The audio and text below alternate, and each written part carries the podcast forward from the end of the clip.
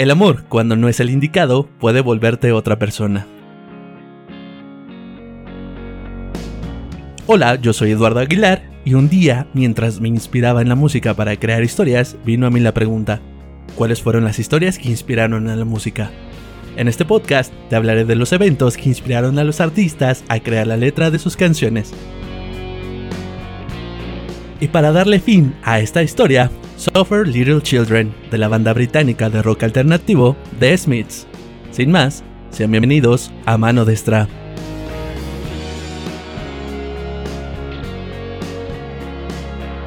En el episodio anterior, y si no lo han escuchado, les recomendamos que vayan antes eh, de escuchar esta segunda parte, conocimos al ludópata y alcohólico Ian Brady y a su pareja, la impresionable y sumisa Myra Hindley, y para culminar con estos capítulos, nos acompaña nuevamente en el estudio Raquel Pérez. Y otra vez te vuelvo a presentar y otra vez te vuelvo a saludar. ¿Cómo estás?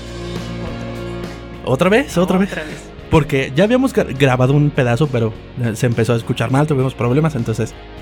Esta es la tercera vez. La cuarta, porque te saludé en la mañana, que te ah, saludé el día de hoy. Pero no pasa nada, no pasa nada. no, gracias, muchas gracias por invitarme otra vez y pues muy agradecida por el detalle que tuviste en el, en el, perdón, en el episodio anterior. pues muchas gracias. No, al contrario, muchas gracias. no, me esperaba. no, te digo, muchas gracias a ti por acompañarnos eh, nuevamente y sobre todo por volver a grabar la parte que ya habíamos grabado. Entonces, sí, ya te voy a agradecimientos eternos. Eh, en el episodio anterior habíamos narrado un poquito de la vida de estos dos muchachos y quedamos que en este capítulo, eh, que es un poquito más fuerte que el anterior, íbamos a, a, desentrañar todos sus crímenes. Así que ahí te va. A ver. Ah, deja, tomo, tomo aire y tomo café. Mira que sí me quedé bastante intrigada cómo iba a acabar esto. El 12 de julio de 1963, Pauline Reed, una chica de 16, de 16 años, salió de su casa en el barrio de Gorton, en Manchester, a las 8 de la noche para ir a un baile. Mientras iba de camino, Myra se acercó a ella y la convenció para que la acompañara a los páramos de Saddleworth. Esto con la intención de buscar un guante que decía haber perdido. Obviamente, una super señal de que las cosas no iban a salir nada bien. Claro. Pero Pauline accedió a ir porque ella era la amiga de Maureen, su hermana pequeña, y ambas se conocían de vista o se topaban, con lo que la chica pues, realmente nunca llegó a sospechar nada. Al llegar a los páramos, Ian, que las había estado siguiendo en su moto, atacó a Pauline, la golpeó y la desnudó, mientras su novia contemplaba la escena fascinada. Después, Ian siguió golpeando a la chica, que no paraba de llorar y pedir que la dejaran marcharse. Pero no había nadie que pudiera escucharla. Es un campo enorme que alguien estuviera ahí era muy raro, entonces era el lugar perfecto, de hecho fue el lugar perfecto para cometer. Era de noche, ¿no? Era, pues sí, ya eran las 8 de la noche, me imagino que a esa hora ya está oscuro por allá, la verdad es que desconozco. Ya tiene mucho que no voy. Ya. Tu último viaje fue Sí, de hecho, hace rato venía. Sí, claro. Hace rato venía por ahí. Vienes del aeropuerto. Para acabar, Ian abusó de Pauline y después la estranguló con un cinturón con la ayuda de Myra, cavó un agujero donde enterraron el cuerpo. En este primer crimen ella no hizo nada más que pues conseguir a la víctima, porque realmente eso fue lo que hizo, y eh, cavar el, la, tumba de ella. Sin embargo... Bueno, tanto como nada, entonces... Bueno, es justamente lo que iba yo a decir. Bueno, eh, tal vez no participó activamente en hacerle daño, pero por supuesto que fue cómplice. Eso no, de, eso no nos queda duda. A la mañana siguiente, los padres de Pauline llamaron a la policía para, denunciar su desaparición. A pesar de los esfuerzos que se realizaron, ellos fueron incapaces de encontrar a la joven. Parecía haberse esfumado. La segunda víctima de la pareja fue John Kilbride, un chico de solo 12 años, el 23 de noviembre de 1963. Tan solo cuatro meses después, de su primer asesinato. El día de tu cumpleaños. No, sí, sí, sí, sí, qué bueno que no. Porque... ¿Que no vives por allá? Sí. no, pues ahorita a mi edad ya no creo que hubiera sido víctima de ellos. No, no, no, no hubiera sido blanco fácil y ya no les interesas. Sí, sí, Ah, sí, ya, sí. ya. Sí, sí, sí. O sea, si estás morro, pero no es para tanto. Sí, no tanto. Ojalá, ojalá. Ojalá. John Kilbright y su amigo John Ryan, les encanta el nombre por allá de John, ajá, Ujú. Fueron al cine. Después de eso, a las 5 de la tarde más o menos, se dirigieron a un mercado con la idea de ganar un dinero ayudando a los vendedores ambulantes a recoger sus puestos. Y fíjate que no sé si alguna vez te había contado, pero ese fue uno de mis primeros trabajos hace muchos años. ¿Fuiste diablero en la central? No, fui, fui de las personas que ayudan a quitar puestos de, del tianguis ambulante. Ajá. Sí, sí, O sí. del rodante, como lo conozcan allá. Ajá, en sus sí, o el, del mercado de la pulga. eh, creo que es el todos, todos los ¿no? mercado ambulante, no sé. ¿A los cuántos años fue eso? Yo tenía como ¿Te 8 o acuerdas? 9. Eh, Tenía como 8 o 9 más o menos. Es que uno de mis hermanos es más grande y él ayudaba y pues él me decía, pues ayúdame a mí. O sea, yo era el chalán del chalán. Entonces, eh, sí. Al acabar la jornada, John Ryan se marchó a su casa en autobús. La última vez que vio a su amigo, este se encontraba de pie junto a uno de los puestos de los vendedores. Al poco rato, Myra se le acercó a John Kilbright, ofreciéndole dinero para ayudarla a encontrar un objeto que supuestamente había perdido, lo mismo que con la otra chica. Consiguió convencerle para que se fuera con ella a los páramos, donde ya los estaba esperando el implacable Ian. Y nada más al ver al niño, Ian empezó a golpearlo. Después de golpearlo, Ian obligó a John a desnudarse y abusó de él. Sí, sí, sí. Eh, al, al final vamos a tener algunas, eh, algunas revelaciones del por qué empezó a buscar o... eh, pues sí, a, a tener un poquito más de gusto por los hombres. Porque realmente hasta ese momento es la primera vez que realmente... Bueno, le gustaban los menores. Para que lo puedas poner. no creo que le gustaran, pero recordemos que algo que le gustaba mucho a Ian El era, vulnerable. era tener poder sobre alguien más. Y alguien vulnerable, como tú lo dices, siempre es alguien más chico que tú. Entonces, A veces. a veces, a veces. pero ten en cuenta que este muchacho tiene 12 años, entonces... Bueno, sí, y esto es como cuánto. Eh, en este entonces 20, creo que sí, entre ¿no? 22 y 27 años, sí. arriba de 20, sí, sí, sí. Pero eh, además él no se esperaba en ningún momento que lo atacaran. Recuerda que pues una chica le pidió algo así. Entonces, Sí, sí. él El- iba- Es que el modus operandi estaba. Pues como que cuadraba, ¿no? sí, sí, sí, Bueno, claro. Le voy a ayudar a esta buena mujer a encontrar lo que busca. Sí, sí, sí, sí, sí, sí. Luego, tras dejarlo inconsciente, trató de matarlo pegándole un tiro con una de las pistolas de Myra. Acuérdate que ella le había comprado sus armas. Sí. Pero el arma falló, así que Ian esperó a que el chico despertara y lo estranguló. O sea, de verdad que no lo pudo rematar estando inconsciente, él no le dio esa oportunidad.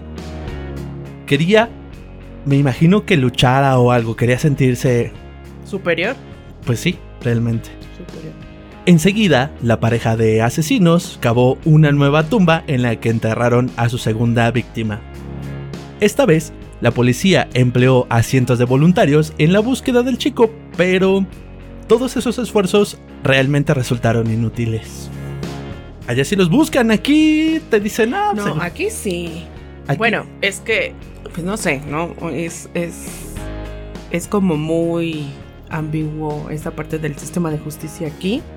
Como bien lo dicen ahí, ¿no? La, la ciudadanía, el pueblo cuando se une, rinde mejores resultados que incluso los políticos que nosotros elegimos, ¿no? Así es. Eh, en este caso, bueno, si nos venimos a la realidad, hay un grupo de madres buscadoras y buscan incluso, este, no únicamente mujeres, buscan hombres, o buscan, este, niños, Wow. inclusive, o sea, es un grupo que se dedica única y exclusivamente a eso. Y de hecho, mm, tiene no mucho que creo desaparecieron a una de las madres buscadoras, justamente porque andaba buscando a su hijo.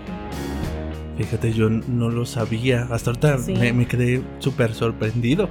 Yo dije, oye, Sí, hay un grupo. y- ¿Es como una fundación? Ah, más o menos. Ajá. Mm, todas esas personas que se han logrado reunir eh, en ese afán de que en el donde el sistema de justicia pues no les dio ningún resultado con respecto a la desaparición de sus familiares, ellas se juntaron, hicieron una asociación Y de ahí, pues ellas se dedican, se dedican perdón, a andar buscando este, a sus familiares y a los familiares de las otras De otras personas. De otras víctimas. Ajá. Fíjate. Y sí, ¿qué crees que sí han encontrado? eh? Lamentablemente no todos con vida o la mayoría no con vida, pero por lo menos ya este, se regalan esa oportunidad de llorar. Sí, de- de- ya le, da- le dan un cierre. Le dan un a- cierre a Sí, eso, claro, sí. sí.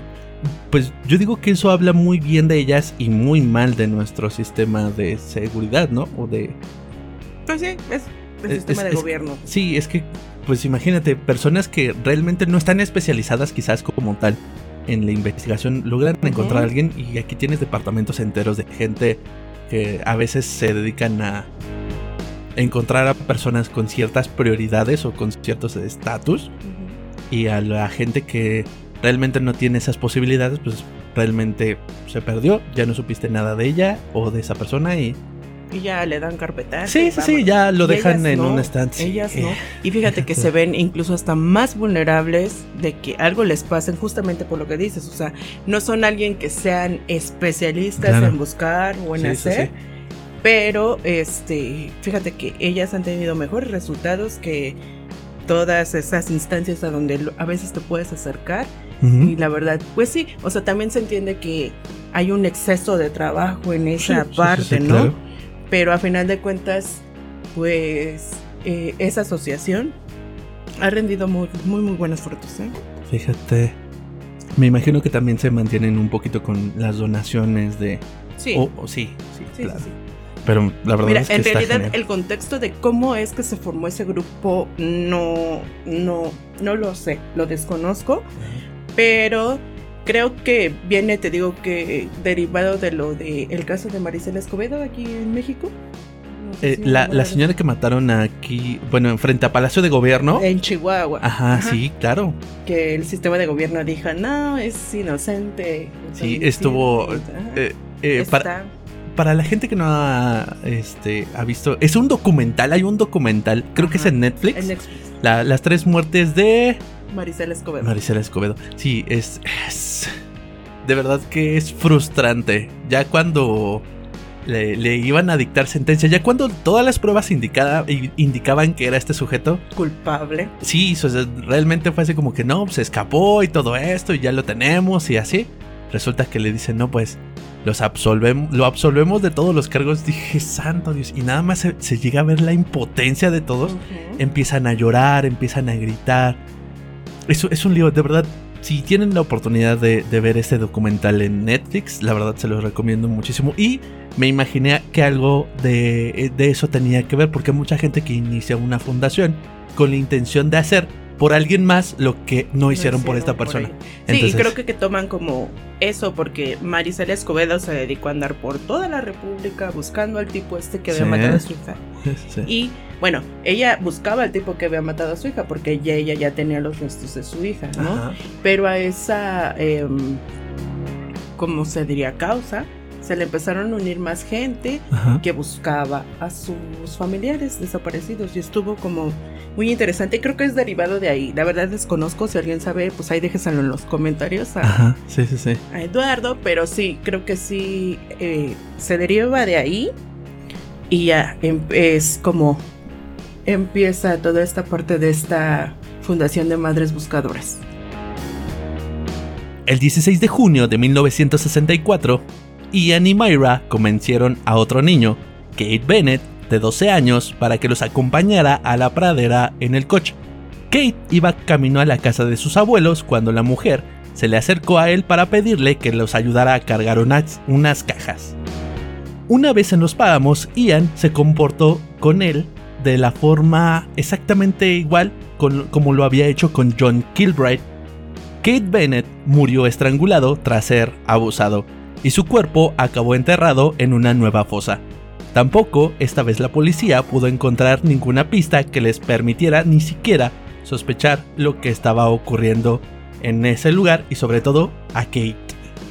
Mientras las fuerzas del orden removían cielo y tierra para encontrar a los desaparecidos, Myra e Ian siguieron con sus vidas, todo normal. Aunque durante un tiempo habían preferido estar solos, en aquella época la pareja comenzó a salir a menudo con la hermana de Myra, Maureen, y con su marido David Smith. Tiene nombre como de película. Maureen se había casado con David el 15 de agosto de 1964, tras quedar embarazada. Fíjate, fíjate en esto. Razón por la cual ninguno de sus parientes de Maureen, ni siquiera su hermana mayor, o sea Myra, habían acudido a la boda. Esto porque según ellos no era motivo de celebración, más bien de sentirse avergonzados. O sea, matas gente y que te embarazas es cuestión de... Moral. Sí, ¿no? como... Sí, yo también lo leí, fue así como que... Órale. Así somos de ambiguos. Sí, la verdad es que ellos, ellos, hay gente todavía más, pero ellos en particular... Smith había sido condenado en varias ocasiones por allanamiento y lesiones, y esto contribuyó a que Brady congeniara enseguida con él. pues se entendía con su cuñado, ¿no? Ninguno de los dos sentía respeto alguno por la ley y se pasaban horas hablando de sus teorías sobre la sociedad y sobre la redistribución de la riqueza, llegando incluso a valorar las posibilidades de robar un banco. Lo mismo que estaban planeando este Myra y Ian al principio como que empezaban a, querer llamar a Smith. A Smith también le agradó Brady, tenían pensamientos muy similares. Su ideología derechista le seducía y poco a poco empezó a imitar la forma de pensar y comportarse, lo mismo que en un principio. Sin embargo, la única que no estaba tan contenta con eso era Myra. No podía evitar sentir celos y si bien esta nueva relación acabó uniéndola más con su hermana, también deseaba que las cosas fueran como antes y tener a Ian para ella sola. Pues es que sí, la hermana le robó protagonismo. ¿eh? Pues en realidad fue su cuñado. Bueno. Sí, sí, sí, sí. Sí, realmente no. Porque la hermana era como un X, pero pues el cuñado. Y fíjate que es de familia enamorarse de puro vago. O sea, sí, porque las dos hermanas terminaron con los dos tipos de hombre más o menos similares. Pero eh, Brady era mil veces peor que, que Smith. Pero para no disgustarle, jamás habló nada al respecto. No le dijo, oye, pues como que pasas mucho tiempo con el cuñado, ¿no? Lo que no podía imaginar era que, de haberlo hecho, quizás podría haber evitado que ambos acabaran sus días en la cárcel. Pero para eso todavía falta algo de tiempo. A los pocos meses de su último asesinato, Myra e Ian decidieron que había llegado el momento de volver a matar Leslie Ann Downey era una niña de 10 años que tuvo la mala fortuna de cruzarse con la pareja en un parque de atracciones el 26 de diciembre de 1964. Aprovecharon que estaba sola y ambos le compraron un algodón de azúcar y la convencieron para que los acompañara a su casa. Esta fue la primera vez en la que llevaron a una de sus víctimas a su propia vivienda. Este asesinato supuso un cambio significativo en la carrera criminal de Myra, de Myra e. Asumieron el riesgo de que matar, de matar a alguien a unos pocos metros de sus vecinos en vez de hacerlo en los páramos. Oye, pero ¿dónde estaba la mamá y el papá de esa niña?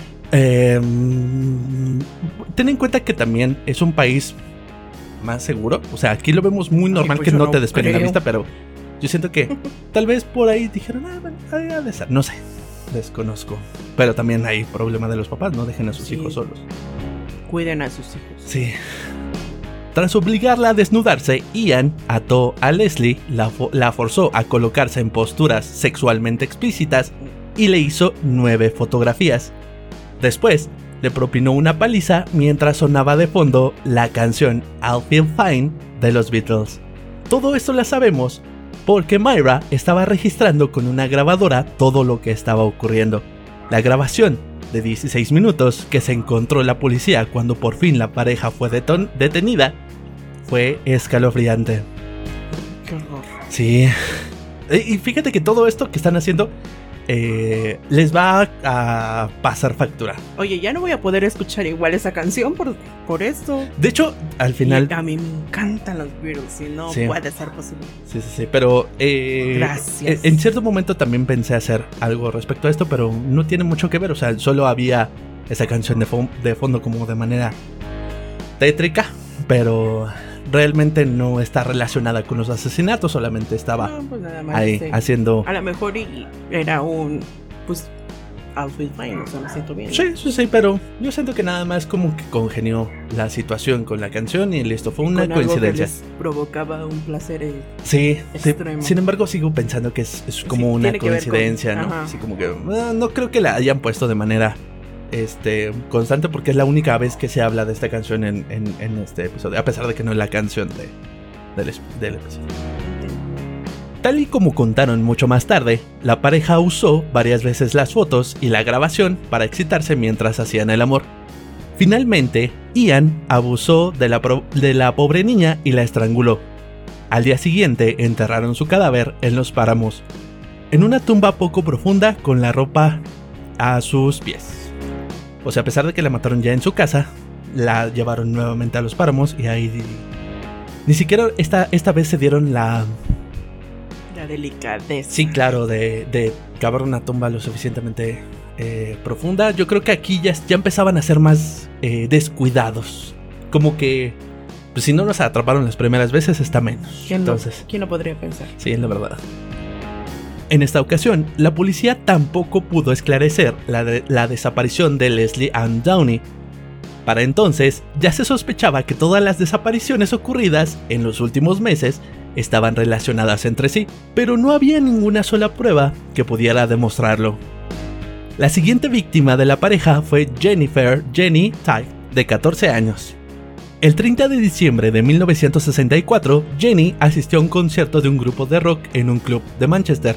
Myra e Ian se acercaron a ella, lograron convencerla para que los acompañase a su casa y una vez ahí la sometieron a la misma horrible pesadilla por la que habían hecho pasar a Leslie. Su cuerpo también fue enterrado en los páramos. En este caso, se da la circunstancia de que el padre de la chica estaba segura de que se había, que se había fugado con unos beatniks.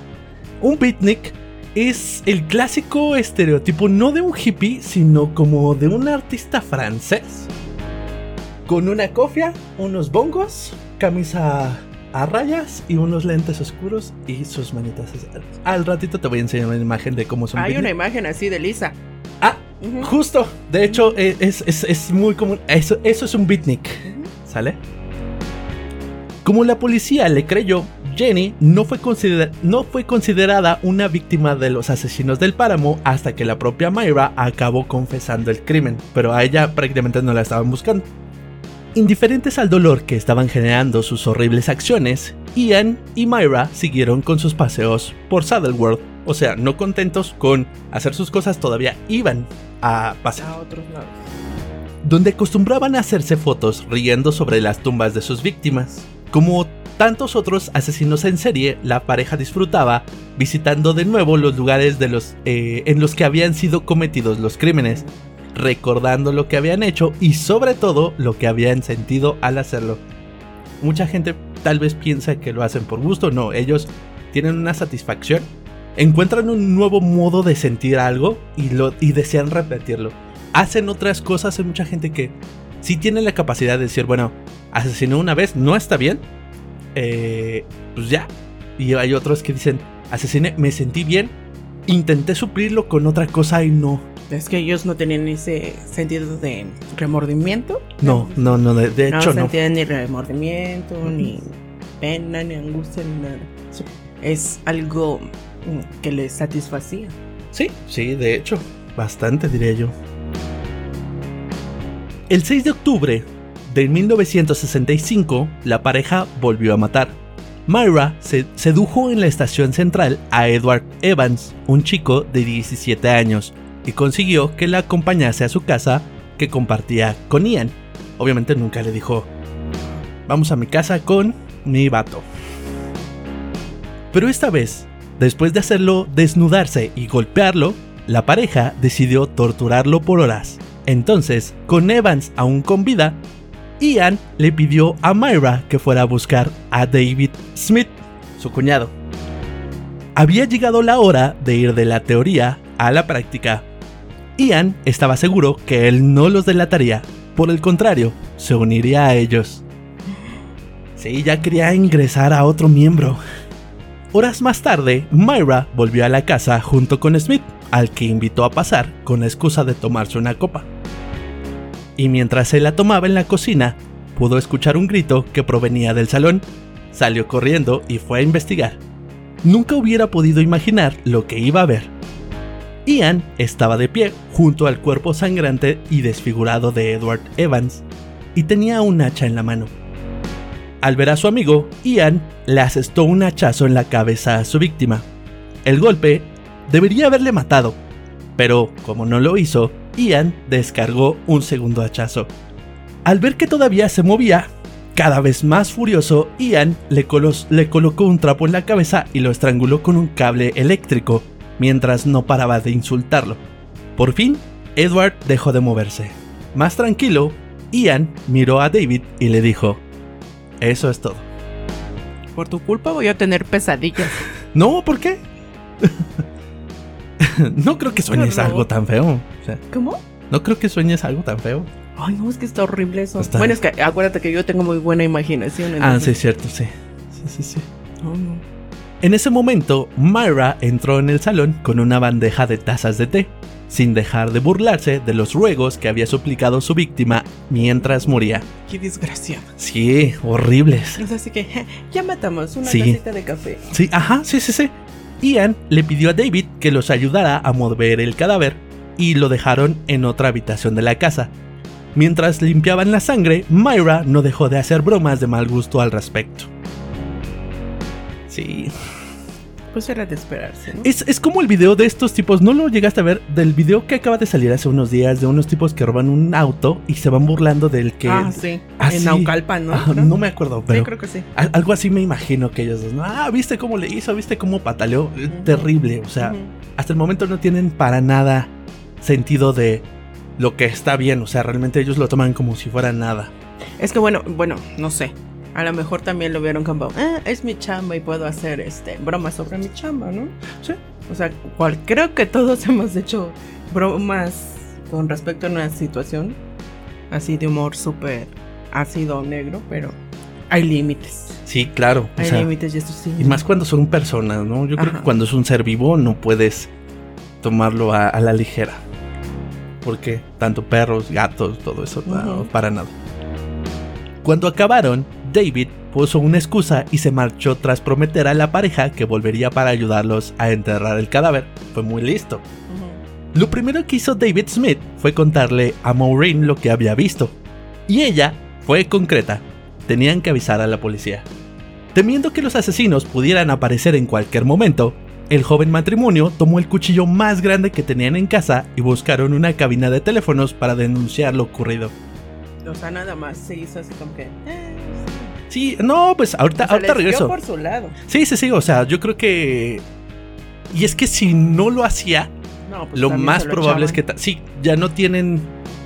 Si ya no tienen esa empatía, lógicamente alguien que los puede poner en peligro y conociendo a Myra, que era súper celosa en ese sentido con Ian, lo iba a proteger hasta la muerte. Entonces, lo más probable es que hubiera sido un detonante para que ella se atreviera a hacer más. Porque en todos estos casos ella jamás actuó, ¿eh? Lo único que hizo ella fue atraer a las víctimas y ayudar a enterrarlas, pero no se movió para nada. todo lo hacía. Todo lo hacía Ian. Entonces, eh, estos chicos toman un cuchillo, se van a una cabina de teléfono y hablan a la policía. No se movieron de ahí hasta que llegó la policía. Cuando eh, los interrogaron, Smith negó haber participado activamente en el asesinato.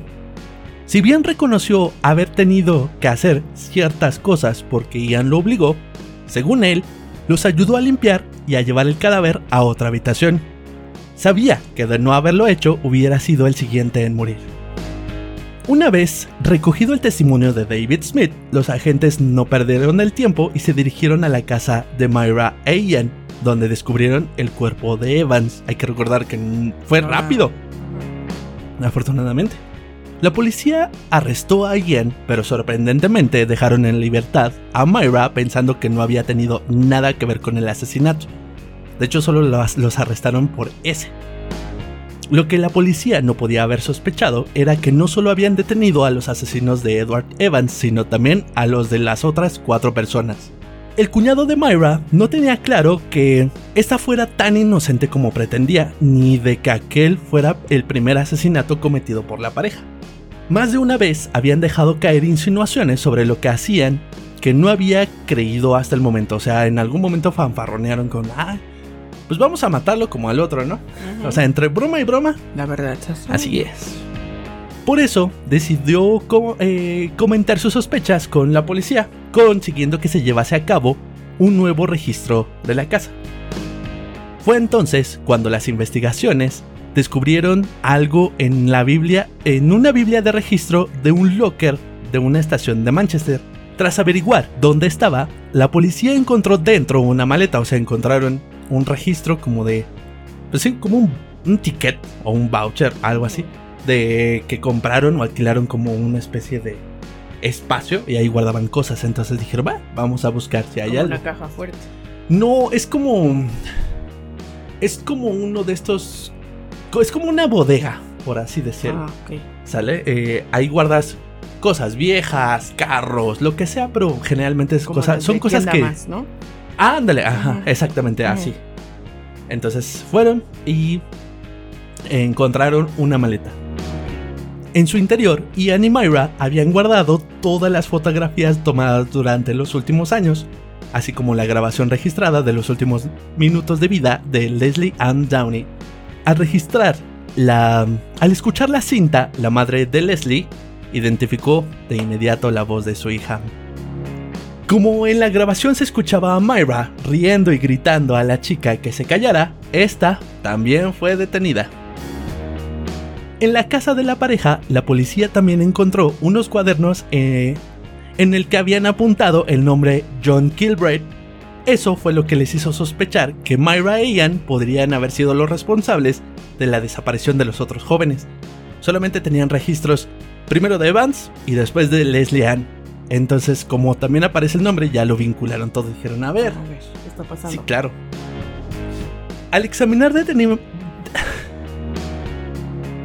Al examinar detenidamente. Ah, ah, Al examinar detenidamente las fotos de los asesinos, eh, de que, que los asesinos se habían tomado sobre las tumbas de sus víctimas, los agentes identificaron un lugar en concreto en los páramos.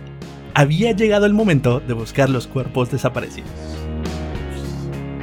El 10 de octubre de 1965, la policía descubrió el cadáver de Leslie Ann Downey. Días después encontraron el de John Kilbride. Las noticias sumieron en un estado de shock a la sociedad británica de la época, ya que era la primera vez que una mujer cometía un crimen de esas características. Myra confesó enseguida. Sí, ellos habían matado a Leslie Ann, a John y a Edward. La suya solo fue una confesión parcial, ya que en ningún momento habló de sus otras dos víctimas. Solo muchos años más tarde se supo lo que realmente había ocurrido con Pauline Reed y Kate Bennett. Ian también confesó poco después, en su caso tratando de exculpar a Myra de todos los crímenes. Dijo, ¿saben qué? Fui yo, no tiene nada que ver y listo. El juicio de los asesinos del páramo comenzó el 19 de abril de 1966. Durante todo el proceso, ni Myra ni Ian mostraron arrepentimiento alguno. Incluso podría decirse que se sentían orgullosos de lo que habían hecho. Y contentos. Incluso. Mientras la, ma- la madre de Leslie Ann Downey lloraba hasta perder el sentido escuchando la grabación con la voz de su hija, la pareja no dejó de sonreír. Su, ¿Cuántos casos no hay así, no? Muchísimos, hay gente que no se arrepiente absolutamente No. de nada. Su actitud provocó que la opinión pública inglesa los odiara y que la prensa comenzara a llamarlos los monstruos de los páramos. Para el fiscal, Sir Elwin Jones, Ian Brady y Myra Hindley eran personas malvadas, o sea, realmente no era como que estuvieran enfermas, no, era gente mala. Ay, qué bueno. Porque muchas veces escudan así a los a los criminales, ¿no? De, eh, Sí. este. Este- es que tiene algo, sí. Ya, o sea, y es yo creo que la salida más fácil para incluso a la gente que se dedica a defenderlos, Sí. decir, eh, está incapacitado mental, tiene alguna enfermedad Sí. psiquiátrica y pues Debe- a mí debería ser juzgado como enfermo. ajá. O sea, a mí eso a mí no se me hace justo. No, a mí tampoco, pero es que ¿en qué momento podemos decir, ¿no? Que una persona no lo está. Bueno, que eso en México no pasa, ¿eh? No. Bueno, o yo que sepa, no. Ahí está el cuate este de. El asesino de Catepeque, por, por ejemplo. sí, sí. sí. A él Sí. sí le- lo, lo trataron como criminal, no como enfermo. criminal, Igual a su mujer. Sí. Y, eh, ahorita que estás leyendo esto, como que. Sí, eh, se- sí tienen hay- ciertas similitudes, hay de hecho. semejanzas muchas. en la- en Pero la no creo que sean los únicos, o sea, Nada más que eh, estos usaban el Facebook, ¿no? sí, sí, sí. Para atraer a las víctimas. Y justamente la señora traía. Ajá, a las víctimas, sí, y él hacía todo. Y él hacía todo. Sí, sí, sí, sí, es que son, es, es alguien manipulable. Ujú. En el juicio, la hermana de Myra, Maureen, explicó cómo, se- cómo veía ella la relación entre la pareja. Myra era una joven adjusta que decía odiar el género humano. O sea, realmente detestaba la humanidad. O sea, así mismo. Probablemente. ¿no? Se sentía incapaz de imaginar una vida sin Brady. Tan unida se sentía a su novio que ni siquiera cuando él un día le dijo que quería abusar sexualmente de un niño, fue incapaz de dejarlo. O sea, después de algo así, todavía justificar el tengo que estar contigo, horrible. Durante el juicio, Brady trató varias veces de hacer creer al jurado de que el verdadero asesino había sido David Smith. Ah, pues iba a defender a su hermana. Eh, ah, ¿Cómo? ¿Cómo? ¿Cómo? O Mayra fue la que dijo eso. No. Ah, Eh, Brady, Ian, Ah, ok, ok. le dijo a todo el jurado Que quien el asesino era David. Nosotros no tenemos nada que ver. Ok, sí, perdón, me, de- me perdí ahí un poquito. No te preocupes. Según Brady, había sido el joven quien había traído a Leslie hasta la casa para hacerle unas fotos. Tras la sesión, la niña se había marchado sana y salva con Smith. Sin embargo, ni una sola prueba sostenía esta versión y nadie le dio crédito a sus palabras. No, Sobre todo porque Brady eh, pretendía, expu- ex- ex- pretendía exculpar a Myra. O sea, no fuimos nosotros, fue él. Pero si alguien no tiene la culpa aquí, es ella. Hasta eso, sí la quería. Sí, ¿no? Me quería sí, sí. Para conseguirlo, ella debía acusarlo a él de todos los crímenes, nada más. ¿Ya se habían puesto de acuerdo? En parte porque él estaba insistiendo de que él había sido. O sea, él insistía, insistía. Y, y si ah, ella- bueno, es que aquí también podemos hablar del histrionismo. no sé qué sea. El- ah, bueno, ese, esa parte en donde yo quiero ser la estrella principal, entonces me vuelvo histriónico. La Ajá. historia es mía. Ajá. Yo hice, yo hago, yo sufro, yo gano, yo pierdo, yo todo. Sí, ¿no? y de hecho se, se me, se- se me hacía un poco raro también porque dije, bueno, ¿por qué razón la, la está intentando sacar de ahí? no, no, yo no creo que sea por buena onda, simplemente es tampoco, porque sí. él eh, tenía como esa sed de poder y de se- sentirse importante y único. Sí, sí, sí, sí, como tomar el pues, protagonismo, Exacto. ¿no? Ah, Y fíjate, qué buena teoría. Fíjate, santo Dios. Y si Myra hubiera actuado como su novio lo deseaba, lo más probable es que hubiera sido consider- considerada solo como una cómplice y que su condena hubiera sido mucho menos severa de lo que realmente fue.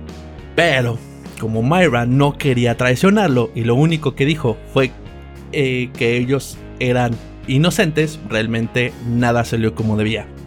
O nada salió como ellos pensaban. El 6 de mayo de 1966, Myra e Ian fueron condenados a cadena perpetua por los asesinatos de tres víctimas conocidas. Afortunadamente para ellos, y desafortunadamente para la humanidad, la pena de muerte había sido abolida el mes anterior a su arresto. Sí. Pero yo también siento que, que la pena de muerte es algo como muy fácil. Porque a final de cuentas ni los hacen sufrir. Pues ¿Tú has no. visto Sí, videos no, de no, no, cuando los... Es, es todo muy pacífico. Es que es, es la pena de muerte, pero ah, bueno, al menos las actuales Son muy humanas. son muy humanas. Sí, no es como que al préndale fuego y no, no, no, no. Entonces, Yo creo eh, que la silla eléctrica era como que, eh, pero es que y así, ¿no? bueno, es que es que seguimos hablando eh, es un poco contradictorio porque se supone que nosotros tenemos que ser racionales, ¿no? Si lo que quieres es nada más matar a alguien, pues lo matas, no lo haces sufrir, no sé. Depende, Ah, hay que muchas veces, ajá. Ahí es cuando empieza esta parte del debate donde dices, o sea, que sí, es un ser humano y derechos humanos se mete a veces mucho en esa parte de, Muchísimo. de mm, los derechos humanos de la gente que está presa. Sí. Pero mientras, ¿dónde quedaron los derechos humanos de las personas a las que esas Les hicieron personas daño. afectaron, Sí. ¿no? Sí, sí, es, sí. es- es como... eh, eh, yo creo que ese es un debate muy, muy, muy fuerte que nunca se va... Vamos a llegar a estar de acuerdo, creo nadie, ¿no? Sí, sí, sí, sí. Porque, pues, obviamente va a haber gente que va a decir, pues, que también son seres humanos. O sea, yo, yo también entiendo esa parte, ¿no? Pero Sí. la parte en donde ellos atacan también eran seres humanos, Sí. a los que les hicieron y deshicieron y todo, ¿no? Entonces va a ser un debate, un...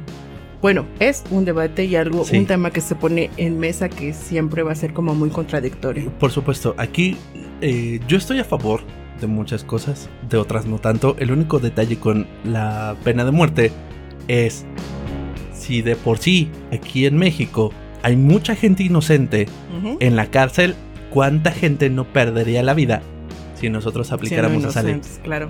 Entonces, es muy contradictoria porque si dices, bueno, tanta gente pierde años en una investigación, este, prisión preventiva, hay gente que ni siquiera ha tenido un juicio y está allá adentro. Ajá.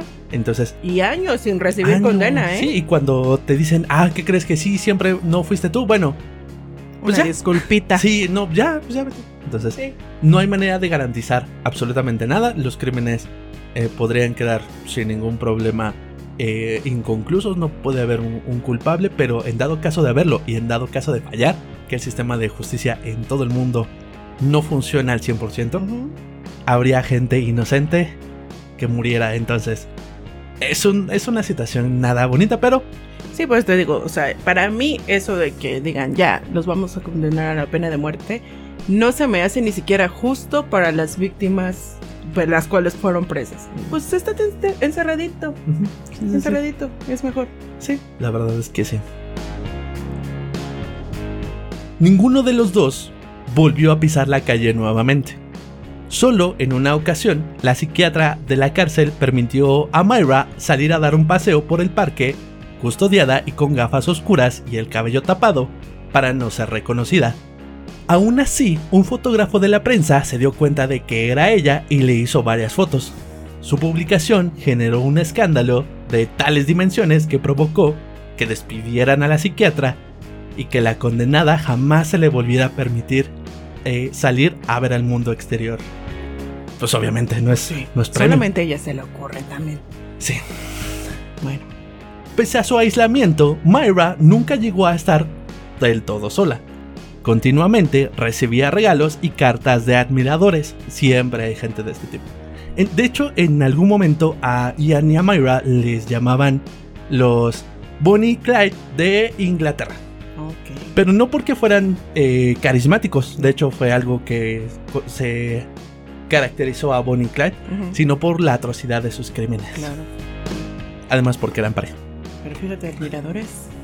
Sí, siempre hay locos. O sea, hay Bueno, gente sí, que se casa en la Pues, cárcel. Hay seguidores incluso. Sí, cuando sí, incluso hablamos de sectas, que también donde se hacen cosas bien horrorosas. Sí, sí, sí, sí. Este, pues es eso, ¿no? El fanatismo hasta Ah, donde te lleva. Hay gente que tiene el mismo tipo de pensamiento, entonces no solo te alaban, sino que te lo justifican.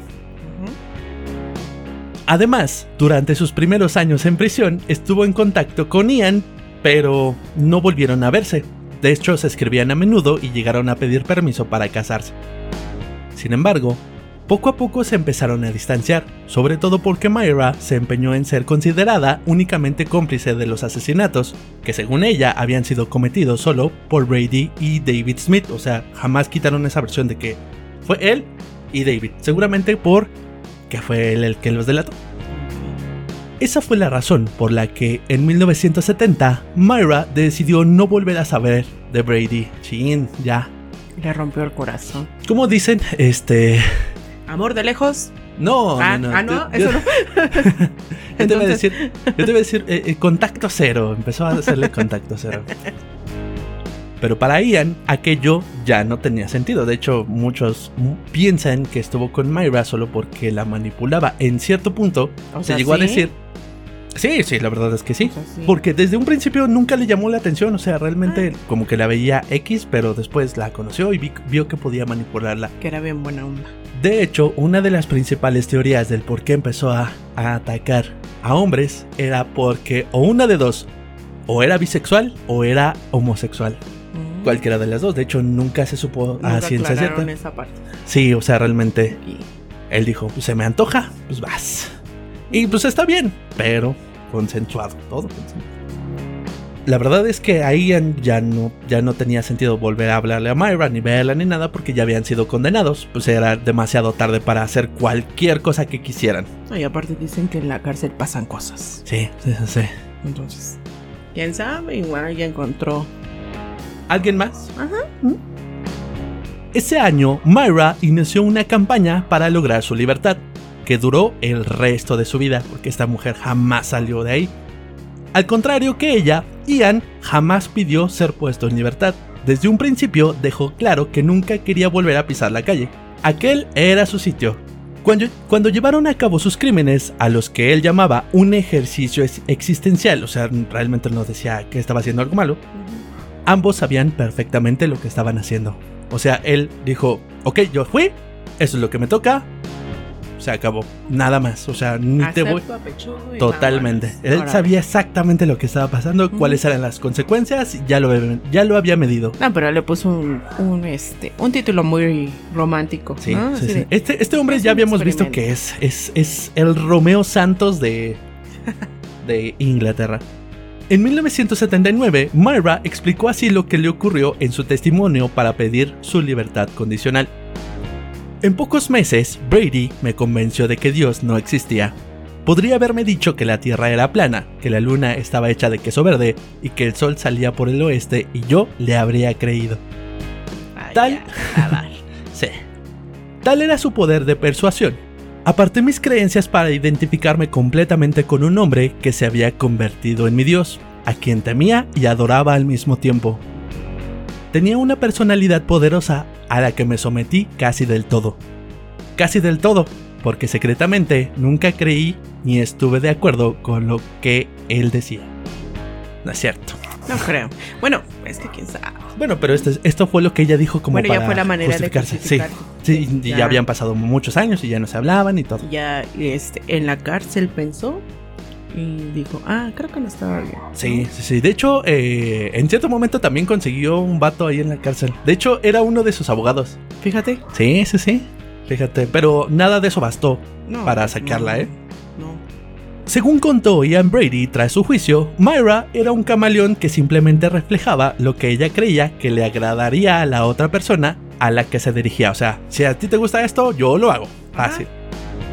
En 1986, Myra Hindley decidió volver a solicitar la libertad condicional. Al pedir clemencia, aseguró, creo que ya he pagado mi deuda con la sociedad y expiado mis crímenes. Solo le pido a la gente que me juzgue por lo que soy ahora, no por lo que era entonces. Pues pidió algo muy difícil. Sí, mucho. No, pues es que como... O sea, yo te perdono si tú me regresas lo que me quitaste. No, pues imagínate. A ver, dile eso No a se puede. los familiares de las No personas que mataste. No, no, no. Y espérate que de entre todos los familiares hubo uno que más sufrió. Ahí te va.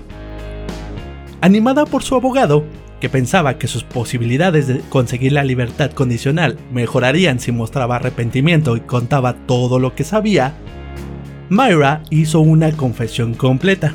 Habló con, la, eh, habló con la policía en gran detalle de todos los asesinatos, incluidos Pauline Reed y Kate Bennett, que hasta el momento no se sabía como Nada tal de ellos. Ajá. Y hasta les dibujó un mapa para que encontraran los cadáveres que aún no habían sido localizados.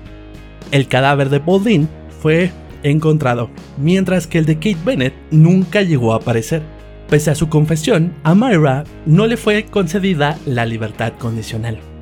La- las familias de las víctimas, escandalizadas, orquestaron una intensa campaña mediática cuyo resultado fue que el secretario del Interior, Mike- Michael Howard, declarara que la asesina nunca sería puesta en libertad.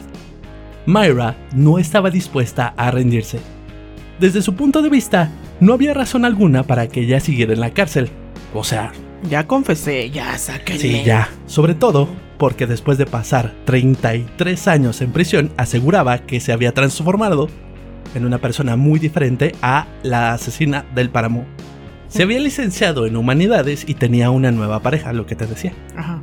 había redescubierto el catolicismo y parecía arrepentida profundamente de todo lo que había hecho con Ian Brady, pero su aparente buena salud espiritual no iba en paralelo con su salud física. Myra fumaba mucho y sufría de angina de pecho e hipertensión. El 1 de enero del año 2000 se anunció que Myra Hindley iba a llevar su batalla legal a, a la Cámara de los Lores. La noticia indignó a las familias de sus víctimas otra vez. Algunos de sus miembros incluso llegaron a decir que si la mujer era puesta en libertad, irían a buscarla para matarla. Sí, yo también hubiera hecho eso. Es que, ¿cómo te atreves? Pero no tuvieron que llegar tan lejos. Myra volvió a fracasar en sus intentos de recuperar su libertad. Ni siquiera su deterioro físico sirvió para que los jueces se compadecieran de ella.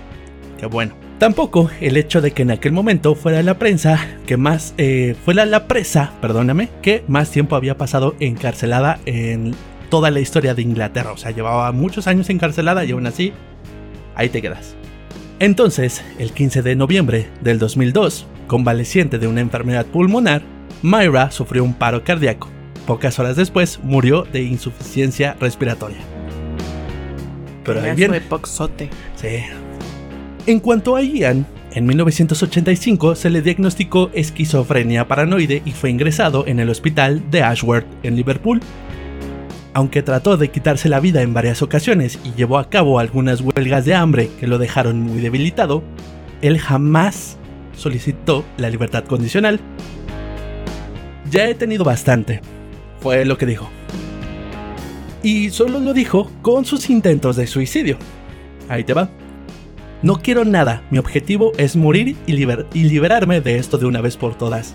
Mi deseo de morir es racional y pragmático. Solo siento no haberlo intentado hace décadas. Pero paradójicamente, durante este tiempo nunca se arrepintió de sus crímenes. Le parecía inútil. ¿De qué le serviría?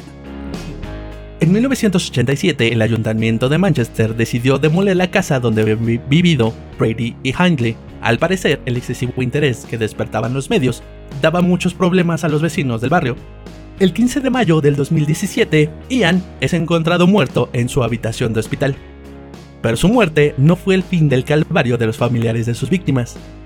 El cadáver de Kate Bennett continúa enterrado en algún lugar de los prados o de los páramos de Saddleworth.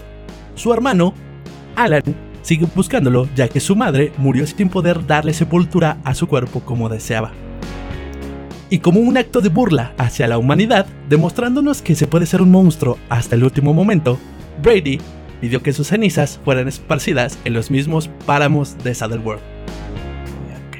Terrible, un monstruo. O sea, ahí estaban ellos, ahí voy a estar yo. Pero ahora ya que conocimos la historia de estos dos, y que le dieron fin por fin a esos monstruos, podemos comprender un poquito más fácilmente el significado de la canción. Para empezar, cuando esta fue lanzada, fue sumamente criticada, pues los familiares de las víctimas se sintieron ofendidas al ser incluidos los nombres reales de tres de ellos. Leslie Ann, John Kilbride y Edward Evans son eh, retratados en la canción o son mencionados en la canción. Argumentando cosas como que no volverían a ver su hogar o que sería el último día de sus vidas. Sin embargo, no se dieron los nombres de Pauline, o de Kate Bennett, porque en ese momento, cuando fue escrita la canción, no eran conocidas esas víctimas de los asesinos, o sea, si no hubieran añadido las cinco. Además, la canción, pese a estar dedicada a las víctimas de los asesinos, muchos argumentan que en realidad está dedicada a la misma Myra Hindley. Algo curioso, porque salta a primera vista que en ningún momento se hace referencia directa a Ian Brady, realmente jamás lo mencionan en la canción. Mencionan el apellido Hindley, mencionan a Edward, a John, a Leslie, pero a Brady jamás. Pero, pero... Posiblemente para funcionar como un modo de castigo, provocando que así como se homenajeaba a los niños o como se pretendía que no se olvidaran, ella no pudiera olvidarse de ellos tampoco. Esta situación podría verse reflejada en algunos versos de la canción que dicen, puedes volver a dormir, pero no volverás a soñar. O Tal vez estemos muertos y nos hayamos ido, pero estaremos justo a tu lado hasta el día que mueras. Te atormentaremos cada vez que te rías. Eh, sí. Sí. Perturbador. Sin embargo, un dato aún más perturbador no viene en forma de palabras, más bien como una ambientación, ya casi al terminar la canción, en donde podemos encontrar una referencia escalofriante sobre los crímenes, aparece una mujer riendo de forma macabra. Tal cual hizo Myra en una de las cintas que usaron como evidencia para inculparla. De hecho, es, una parte que, eh, que, no entona en toda la canción, no. porque es una mujer riendo, dices, ¿por qué? Ese es el motivo, ¿no? Así, ¿te reíste? Ahora yo me río. Ahora nos vamos a reír. O cada vez que tú te acuerdes de esto, mira, ahí vamos a estar. Pero vamos a ser sinceros, hoy no escuchando. Eh, se supone que es un castigo para ella, porque si bien Ian hizo lo que hizo, él jamás se arrepintió, ese castigo no hubiera funcionado para él. Al contrario, yo siento que si en algún momento le daban protagonismo ahí, él se hubiera sentido feliz de que lo hubieran incluido tanto a sus víctimas como a su nombre, dándose a, engrandecer todavía más. Entonces, Myra era un caso contrario, porque... sí, ella, ella eh, realmente solo fue cómplice fue manipulada y en cierto punto sí se llegó a arrepentir de lo que hizo a la, hora de, estar tanto tiempo en prisión. Entonces, eh, funcionaría a la, a la larga, pero por supuesto que si en algún momento alguien llegaba a escuchar esa canción y se la dedicaba a Myra, uh, ahí era el momento. bueno, es eso. Sin embargo, la verdad es que esta fue una de las mejores historias que, que pudimos haber investigado. Me, me agradó mucho. Eh, no, no todo lo que tuve que leer, ni todo lo que, que tuvimos que recordar, porque había datos muy necesarios. Pero sí hasta el punto de qué tanto te hace cambiar una, una persona. Sí, es muy interesante esa parte en donde, pues, cierta, ciertamente nos llegan a manipular a tal grado que podemos llegar a minimizar esa parte en donde yo sé que está mal, pero pues lo voy a hacer porque le agrada a la otra persona, ¿no? Aparte, bueno, si somos sinceros, ¿tú crees que a una persona con ese nivel de psicología, eh, en el caso de Mayra, este, le iba a remorder la conciencia siquiera con una canción? A pesar de que ya se ve arrepentido y todo el rollo, yo considero que no. Que no es algo de lo cual ni que se fuera a arrepentir, ni que le calara, ni mucho menos, porque al final de cuentas todo el tiempo lo que trató fue de encubrir al otro. o, no sé, no, yo, yo soy de la, de la idea que, que no creo que le haya calado tanto el hecho de que le hayan hecho la rulita.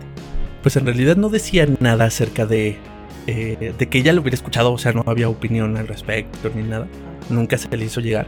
Pero este, yo imagino que sí, ¿no? Porque es un, recordatorio. Ella lo que pretendía, y tú lo, tú lo escuchaste, era deshacerse de esa opinión que tenían todos los demás. Porque al final de cuentas hay que recordar que Myra era sumamente eh, estigmatizada por lo que los demás pensaran también de ella. Porque ya había sufrido este acoso y todo. Entonces lo que ella lo, lo que quería era cambiar esa opinión pública. Entonces a modo de que alguien le hiciera esto y que no le permitiera cambiar esa versión como para decirle, ¿sabes qué?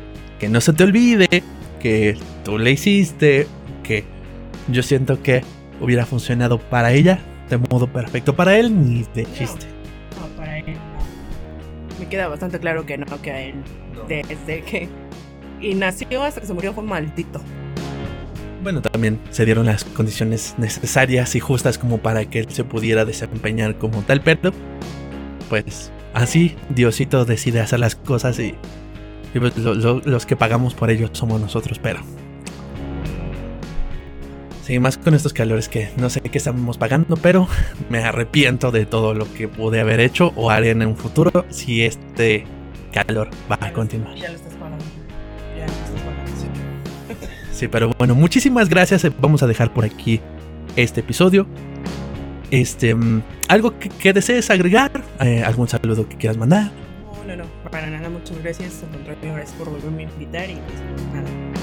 Muchas gracias por haber descompuesto el micrófono. De nada. este, y por el día de hoy ha sido todo. Em, cuéntenme qué otra historia les gustaría escuchar en este programa. Y yo soy Eduardo Aguilar y nos estaremos viendo como cada martes con un nuevo episodio. Recuerden que pueden escuchar esta y demás canciones de los demás episodios en nuestra playlist oficial. El link se las dejaremos en la cajita de información. Agradecemos sus suscripciones y comentarios en YouTube, que nos sigan en Spotify, Amazon Music, Google Podcast o en cualquier plataforma donde me escuchen. Por hoy ha sido todo. Hasta la próxima.